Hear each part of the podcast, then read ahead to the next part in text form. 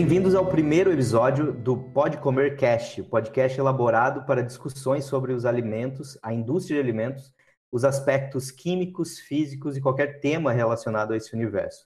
Eu sou Matheus Maciel, tecnólogo em alimentos e doutor em ciência dos alimentos, e no episódio de hoje vamos falar um pouco sobre microondas. O que altera nos alimentos? Quais são as influências do microondas nos alimentos?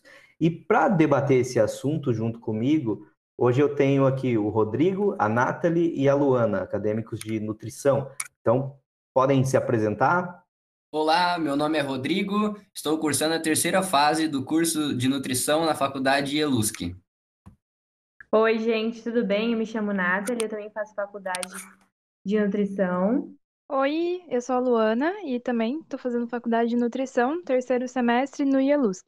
O tema do episódio é microondas e o que altera nos alimentos. Mas primeiro é importante saber como surgiu o microondas, né? Então é, é interessante a gente saber como é, qual é a história, né, do que aconteceu, da onde que surgiu esse microondas, esse aparelho que a gente usa tanto hoje.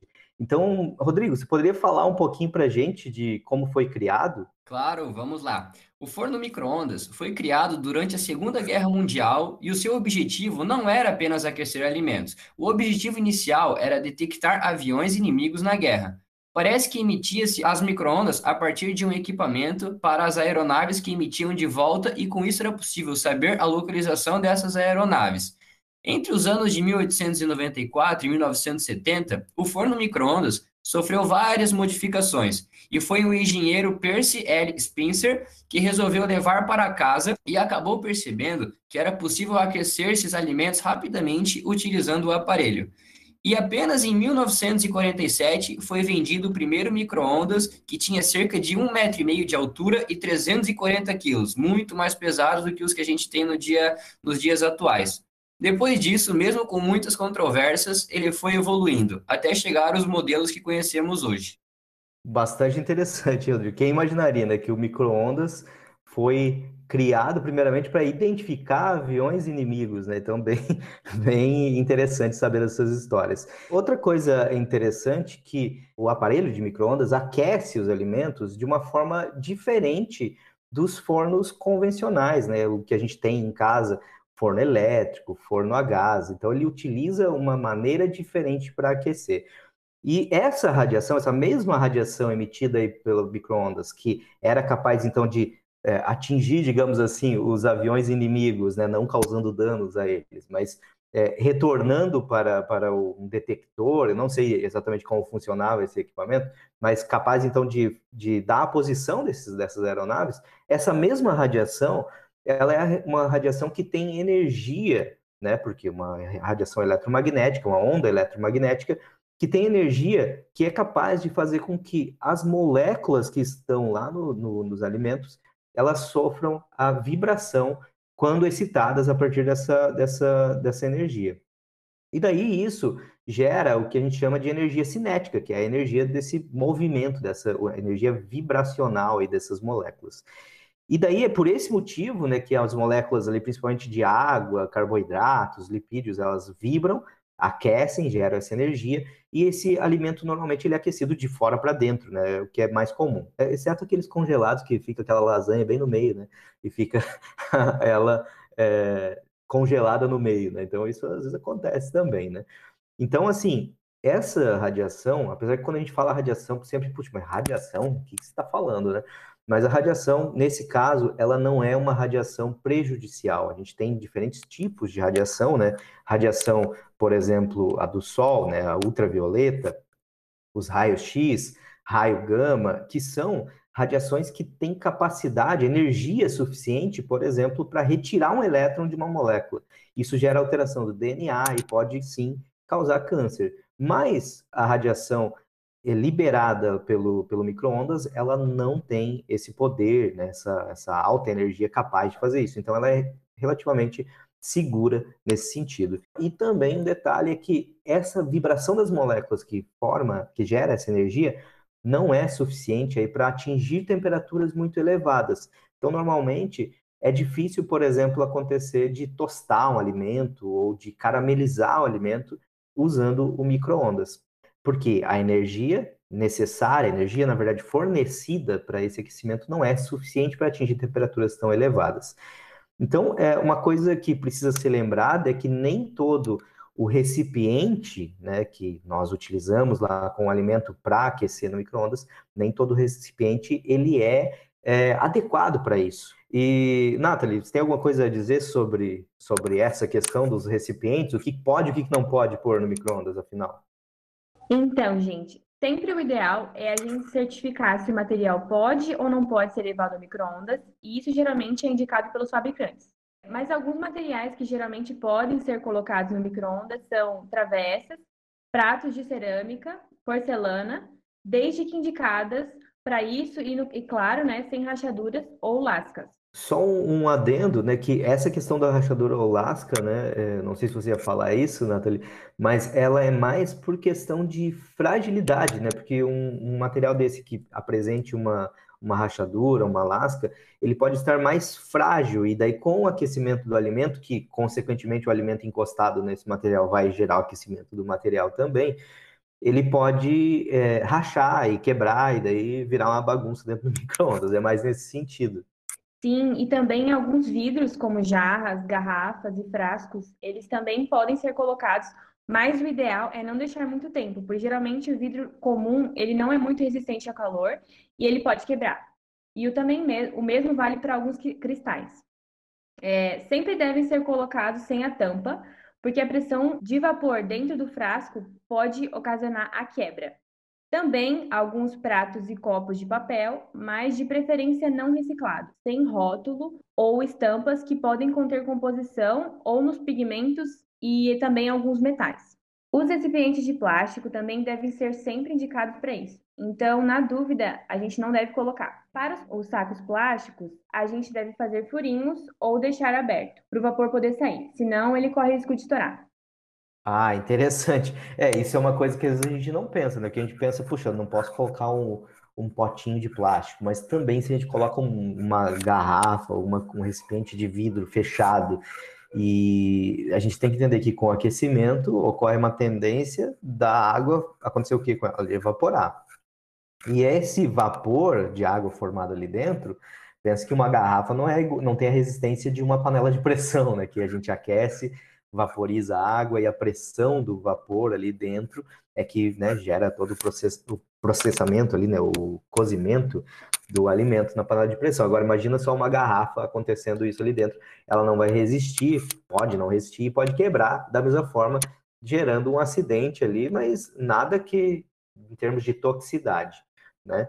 Então tá, beleza. A gente viu aí, é, segundo o que a Nathalie falou, que vários, é, vários materiais podem ser colocados, porcelana, vidro, até mesmo plástico, alguns plásticos, quando indicado, e também é, papel. Né? E aqui a, a Nathalie destacou muito bem que geralmente materiais, é, produtos feitos né, de, de papel, eles podem ser feitos de papel reciclável.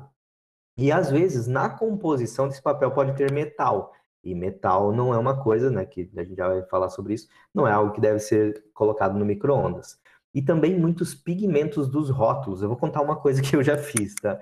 É, teve uma vez que eu, eu peguei. Vocês, com certeza, né? Quem está aí nos ouvindo, com certeza já, já teve experiência de pegar um mel e o mel está é, cristalizado. E daí o que aconteceu? Eu peguei aquele mel cristalizado, só que eu precisava é, é, dele fluido. E na hora eu não pensei muito e coloquei o potinho de mel lá, o, o, sabe, parecia um, um pote de mel mesmo, de plástico, né? Beleza, coloquei no micro-ondas, vou aquecer uns segundinhos ali. Só que eu não me liguei que o rótulo dele era aqueles rótulos metálicos, sabe? Era um, ele, um pote de plástico com um rótulo metálico. Quando eu coloquei, ele começou a sair faísca e quase derreteu o, o, o, o frasco de mel. Então a gente tem que cuidar que às vezes o frasco, o recipiente em si, ele é plástico, ou é de vidro, ou de um material que pode ser colocado. Só que tem que olhar se não tem rótulo, se não tem pigmento, se não tem alguma coisa ali que pode gerar algum problema como esse que eu tive.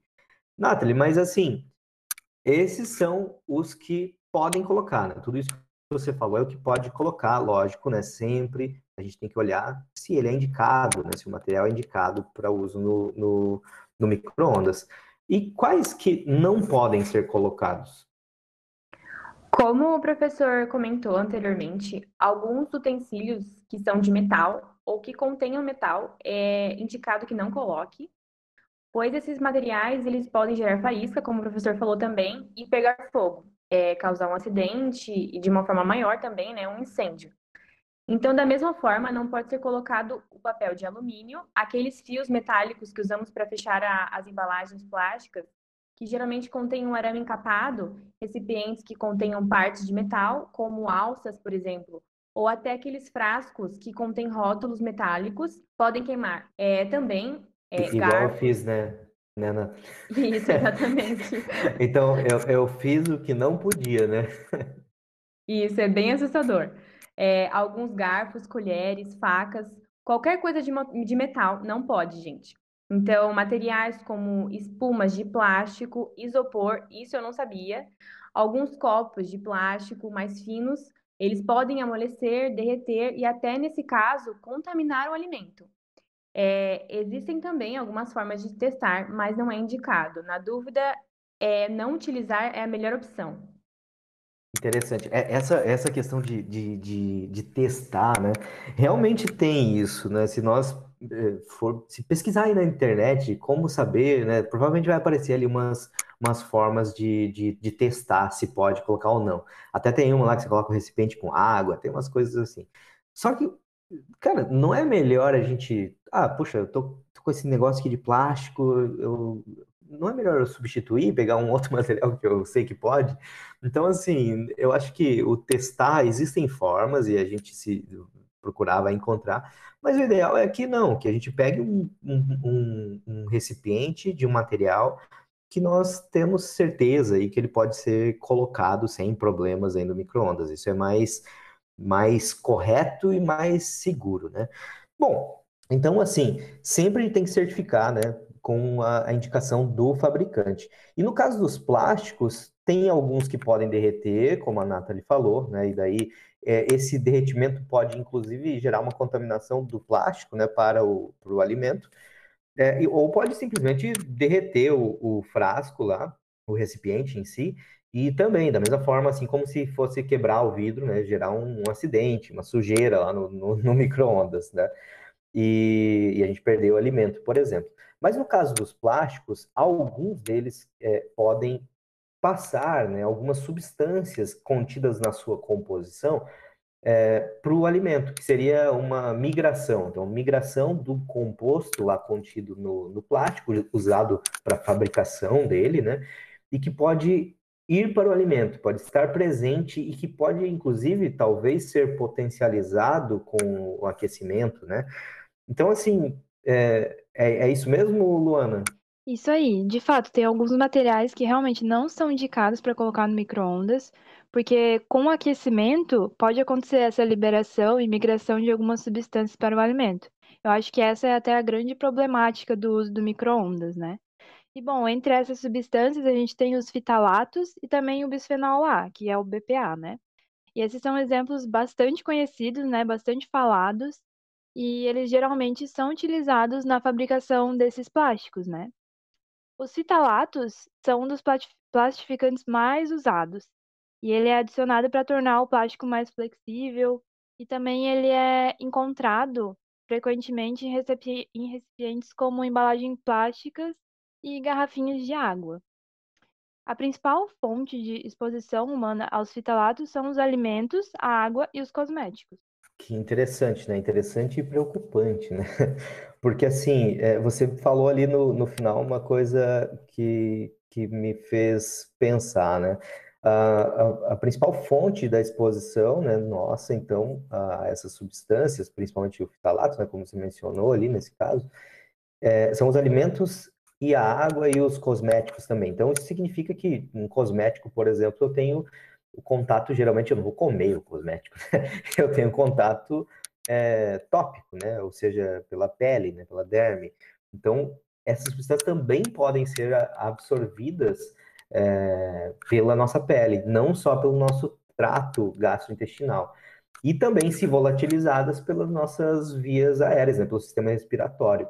Então, pensando toxicologicamente, elas são substâncias que têm afinidade pelo nosso organismo e por isso elas podem ser preocupantes não só como contaminantes de alimentos, mas como contaminantes ambientais, porque imagina só, se essas substâncias estão presentes na embalagem, pode estar presente no, no alimento, ela pode estar presente também na água, ela pode estar presente também no cosmético, em todas essas embalagens que vão esses, esses, essas substâncias, e ainda no processo produtivo disso tudo, eu posso ter efluentes, né, resíduos industriais que podem ser lançados, por exemplo, na água, na natureza. Então, isso pode ser, e de fato é, né, a gente tem o problema dos desreguladores endócrinos, né, que são muito, são importantes poluentes hoje em dia e emergentes, digamos assim, que até alguns anos atrás não se tinha tanta tanta informação ou tantos estudos sobre eles e, e, e um dos grandes agravantes desse, dessas substâncias é que muitas vezes elas são tóxicas mesmo em concentrações muito baixas e tem um potencial de se acumular nos organismos. Então, geralmente esse, esses problemas são problemas mais graves, mais crônicos, né, a longo prazo que podem acontecer. E o bisfenol A, que você também mencionou, ele era bastante utilizado em produtos infantis, inclusive, né? É, como as mamadeiras, chupetas, né? E daí, desde 2012, no Brasil, ele é proibido a comercialização né, desses, desses produtos que contenham uh, bisfenol A. Né? Então, não pode mais. Né? Tanto é que se a gente for no mercado e olhar lá na, nos produtos de, destinados a, a, crianças, né, as mamadeiras, esses produtos assim, normalmente, né, quando esse é feito de plástico, tem lá é, a inscrição no rótulo né, de livre de bisfenol. Então, isso é algo que, que é importante a gente sempre estar tá ligado quando nós vamos comprar um produto com, esse, com essa finalidade. Certo, Luana? Sim, e também é muito importante, né, cuidar desse grupo tão sensível que são as mamães, os bebês. Por isso que, depois disso, outras substâncias começaram a ser utilizadas. Inclusive alguns fitalatos, que apesar deles serem menos tóxicos do que o bisfenol A, ainda podem afetar hormônios e o nosso sistema metabólico. Aí nas crianças, os fitalatos podem aumentar a pressão sanguínea e também a resistência à insulina, e isso pode aumentar, né, o risco de distúrbios metabólicos, como diabetes e hipertensão. E a exposição a ele também tem sido associado muito com problemas de fertilidade, asma e transtorno déficit de atenção com hiperatividade, que é o TDAH, TDAH, um problema muito recorrente hoje em dia, né? E os fitalatos também são potenciais desreguladores de hormônios da tireoide. Então, eles podem ser bastante prejudiciais para as crianças, né, que estão nessa fase de desenvolvimento e tudo mais. A RDC número 326, de 3 de dezembro de 2019, ela traz uma lista de substâncias que são permitidas para uso em materiais que contenham contato com os alimentos. E, inclusive, tem é, os limites né, estipulados para elas. Interessante. Só fazendo uma, um, um, um, adendo, né? Você falou ali que a gente tem que cuidar bastante desse grupo, né? Das crianças, das gestantes.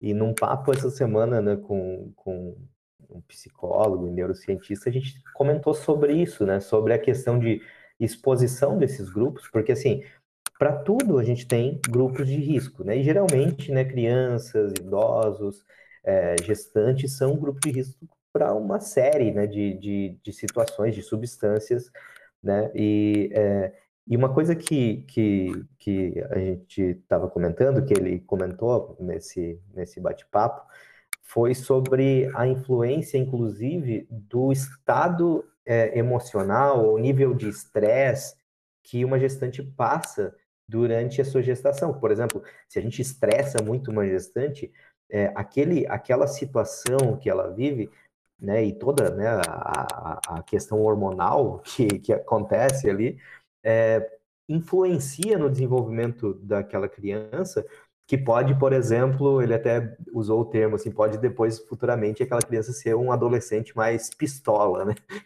Ou seja, mais agitado. E o mesmo vale para o contrário, né? Aquela uh, uma, uma gestação mais calma, isso pode também gerar ali a alteração né, no, no, desenvolvimento, influência no desenvolvimento dessa criança que vai ser mais calma quando, né, futuramente ali, né, vai ser um, um adolescente, um, um, um, adulto, às vezes mais, mais calmo.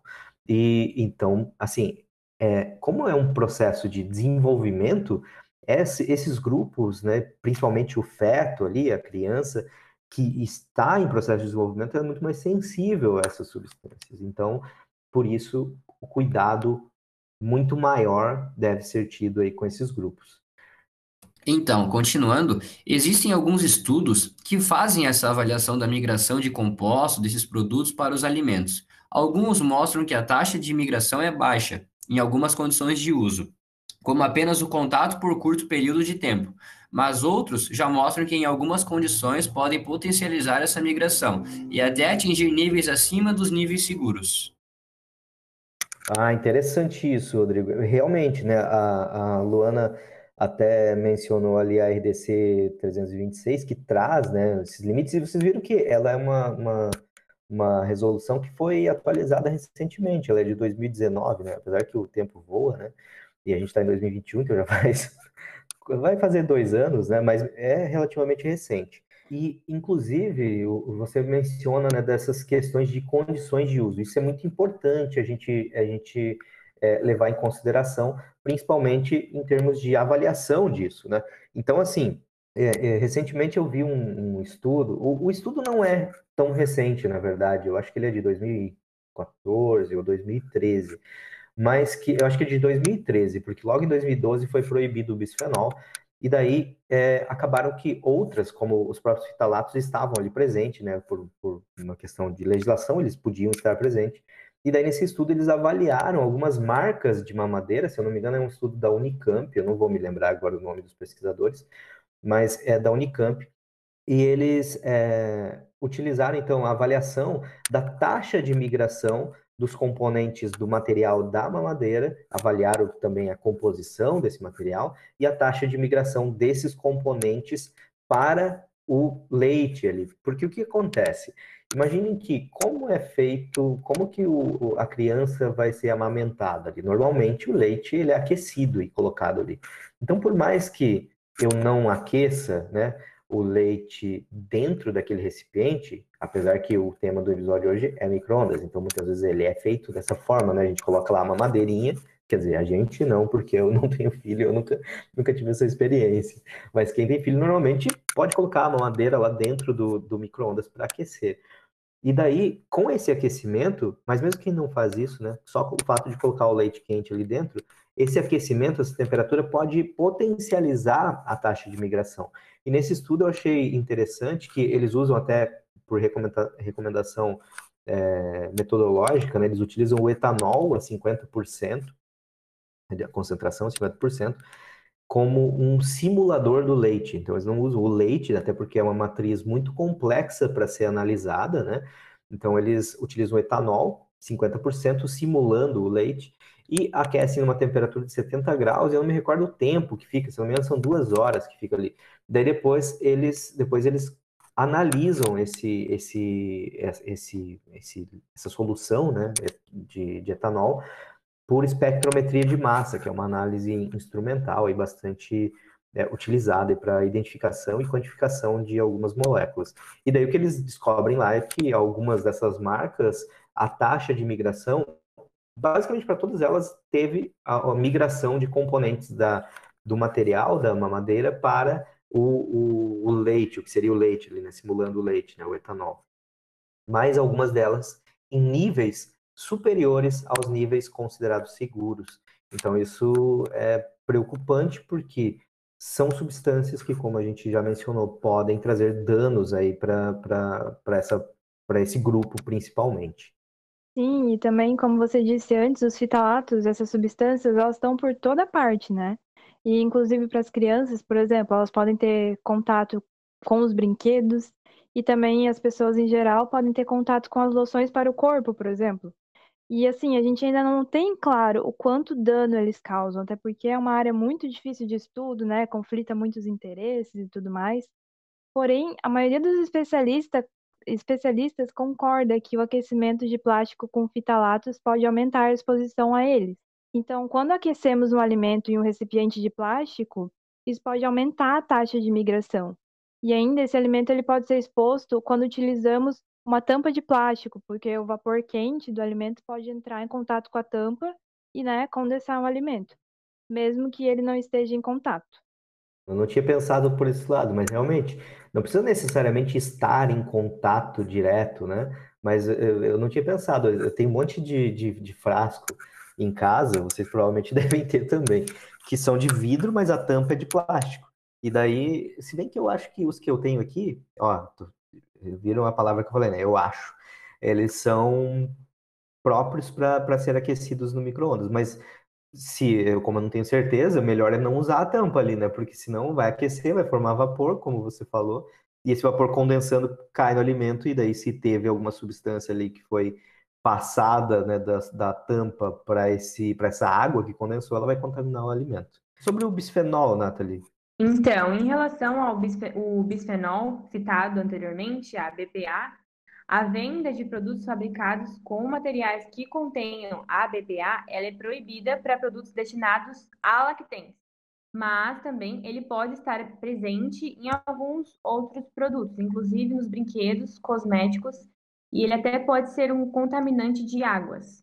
Então, precisa sempre ler os rótulos, gente, e procurar pela informação livre de BPA ou algo semelhante. Caso não tenha, caso não tenha nada, é, a gente não pode ter certeza de que é seguro e é melhor não utilizar no microondas. É, lembrando que o, bis, o bisfenol é considerado cancerígeno e também classificado como um desregulador endócrino, ou seja, ele causa alterações hormonais. Pelo que a gente, pelo que você e a Luana falaram, tanto o bisfenol quanto os fitalatos acho que são os principais aí, né, encontrados e, e e tem uma grande relação aí com essa questão de toxicidade. Então é importante que a gente tenha de fato, né, veja lá se é livre de bisfenol, veja se é adequado para utilizar esse, esse material no microondas para que a gente não tenha problema. Então, assim, pensando no microondas em si, tá tudo certo até então, né? Pelo menos é o que eu tô, eu tô, tô vendo aqui. Né? Então, as substâncias liberadas por materiais plásticos é, que podem então migrar para os alimentos. Algumas elas são sim cancerígenas, né, como vocês falaram, mas e o microondas, né? Ou o alimento aquecido e preparado por microondas, eles são prejudiciais? Eles são cancerígenos? Então, Matheus, é, respondendo a tua pergunta, existe esse mito, né, de que o forno de microondas causa câncer. Mas, como foi falado anteriormente, é apenas um mito. Esse fato não é verdade. Como falamos, a energia gerada por essa radiação, ela não é ionizante, ou seja, ela não é capaz de gerar alterações no nosso DNA e induzir o câncer. Da mesma forma, o alimento preparado nesse tipo de forno não apresenta riscos ao consumidor, pelo menos não pelo processo e exposição às microondas. Mas é preciso lembrar que estamos falando do processo em si, e esse não apresenta riscos, mas outros alimentos destinados para o preparo em microondas, como os pratos prontos, congelados, os ultraprocessados, esses geralmente são alimentos pouco saudáveis, né? Pois apresentam uma série de aditivos que são ricos em sódio, gordura, açúcares e precisam ser evitados. Ótima lembrança, Rodrigo. É, porque realmente, né, a gente está falando do processo, né, do efeito do, das microondas ali, né, no processo de aquecimento desses alimentos ou preparo desses alimentos, é, esse efeito se ele é prejudicial ou não. Então, até agora a gente viu que, a princípio, não, né, como você menciona ali sobre a, a, a radiação que é segura, a do microondas, mas que possa ter migração de compostos, como as meninas bem é, falaram.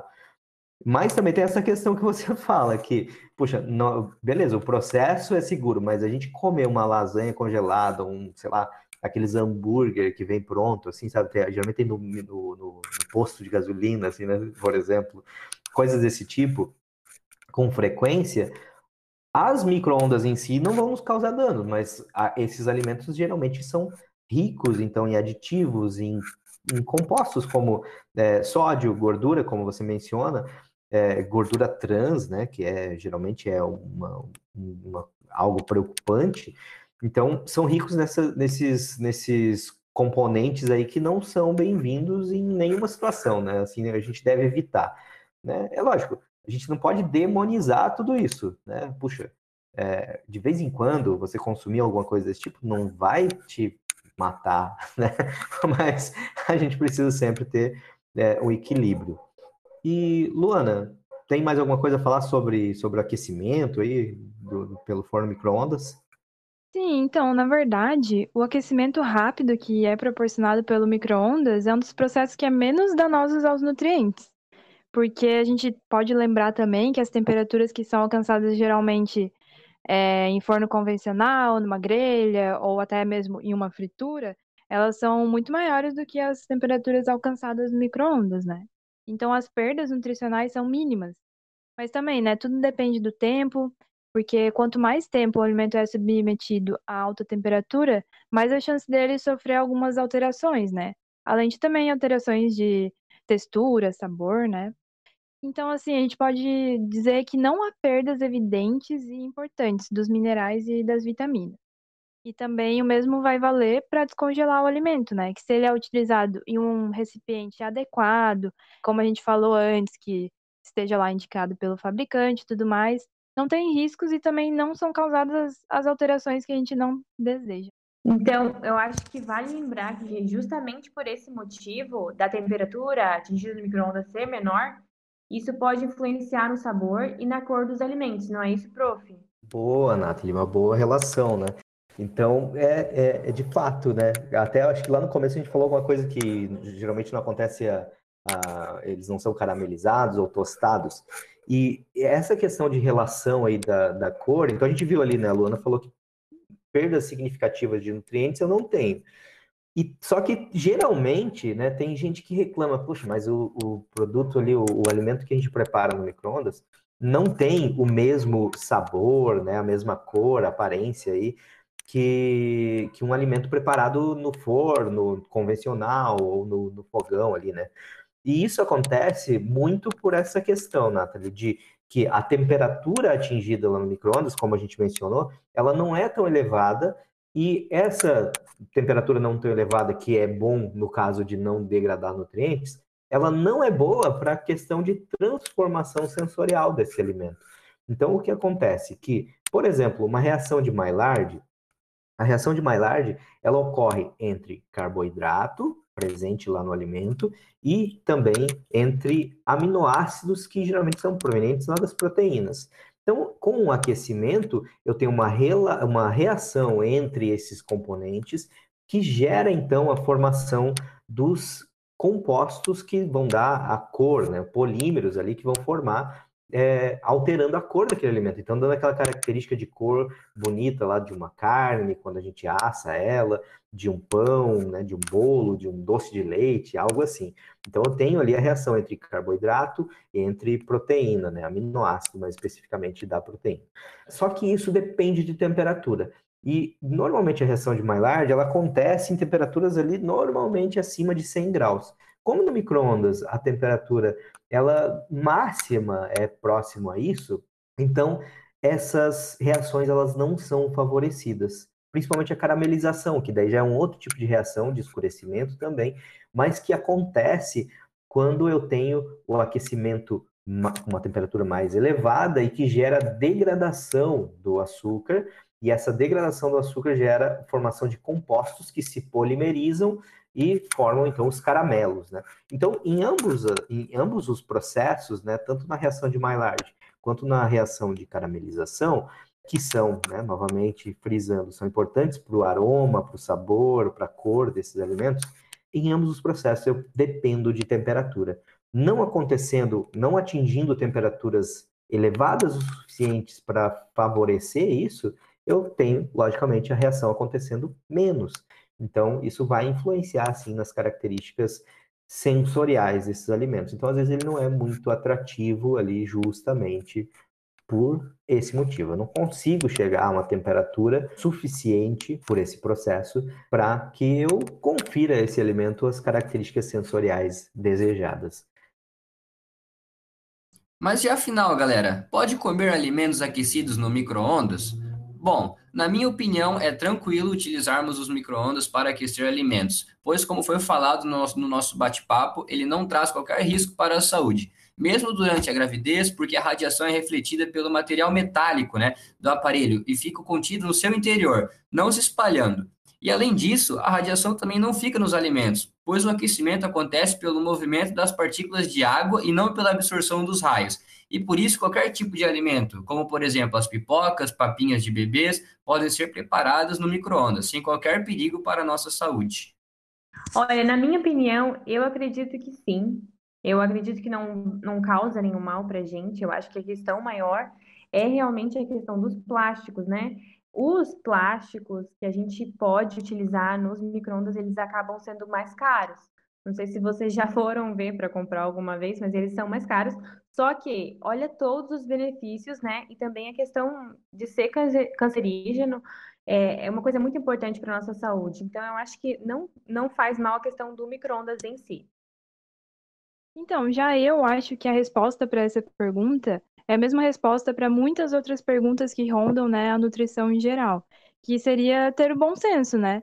Se você for utilizar um material adequado, com as recomendações todas certinhas e tudo mais, eu acho que não tem problema algum, até porque se a gente for demonizar esse aparelho que é tão prático para o nosso dia a dia, a gente vai acabar dificultando, né, as pessoas até a terem, sei lá, um cuidado maior com a alimentação, porque daí elas vão ver que elas vão ter que sei lá, pegar a panela, pegar o fogão para esquentar o alimento em vez de colocar no micro-ondas, talvez elas vão achar até muito inalcançável atingir uma alimentação mais saudável e facilitada. Então, eu acho que não cabe a nós demonizar o uso desse equipamento se ele pode ser, sim, utilizado no dia a dia com o bom senso e pode ajudar muito, né? Principalmente, por exemplo, as mamães que têm tempo tão corrido e tanta coisa para fazer ao mesmo tempo, as pessoas que trabalham o dia inteiro, que não têm às vezes tempo de cozinhar todo dia, só vão descongelar o alimento.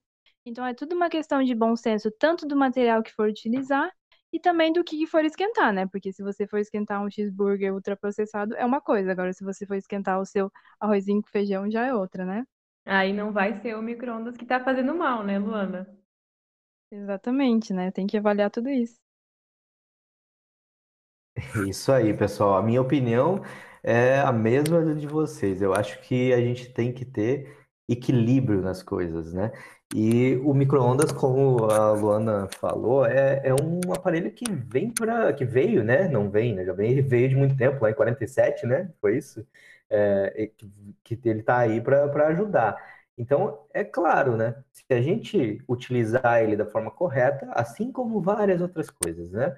A gente sabe que tem um monte de coisa que a gente não faz da forma correta e que nos traz prejuízo. O microondas é mais um exemplo desse, que se a gente não fizer da forma correta, ele pode trazer prejuízo, principalmente por questão do plástico. Mas vale lembrar que esse plástico, ele, se eu colocar um alimento quente dentro dele, ele pode também ter o mesmo efeito. Não é o microondas que faz o, o bisfenol sair lá do plástico. Né? Inclusive, eu, eu, é, isso é, é, é algo totalmente de, é, como que eu posso falar, empírico, assim, não tem, eu não, não li um estudo sobre isso, mas, por exemplo, as garrafas plásticas com água e que a gente deixa dentro do carro lá, esquece, fica pegando sol, daí aquela água fica lá pegando sol, o carro quente, depois ela esfria, daí você vai tomar, já está na temperatura baixa, você toma aquele negócio. Será que esse calor também não faz com que substâncias ali da, da garrafa passem para a água? Então, não é só a questão do micro-ondas, né? A gente tem que sempre é, ter uma, uma visão, assim, mais crítica para as coisas, para que a gente consiga ter uma, um equilíbrio e levar uma vida, assim, saudável, longe de, de riscos, né? Mas fazendo a coisa certa. Bom, pessoal, é, então, assim, fechando, né? Pode comer? Depende, mas fazendo certo, pode, né? Concordam comigo? Sim, prof. Exatamente, é bem isso. Isso aí. Então, pessoal, para quem nos ouve, esse foi o primeiro episódio aí do, do nosso podcast, Pode Comer Cast.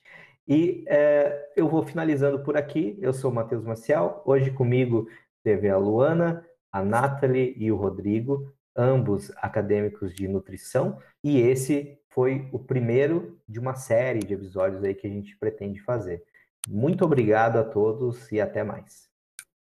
Muito obrigado por nos ouvir até o final e espero que o conhecimento compartilhado aqui nesse bate-papo agregue conhecimento para vocês. Valeu! Tchau, tchau, pessoal. Espero que a gente possa ter conseguido agregar algum conhecimento a vocês e tirar das dúvidas sobre esse tema que acaba sendo tão polêmico. Até mais! Então é isso, gente. Tchau. Foi um prazer estar aqui com vocês, desmistificando micro-ondas, né? Até a próxima. É isso aí. Valeu, pessoal. Até mais. Tchau, tchau.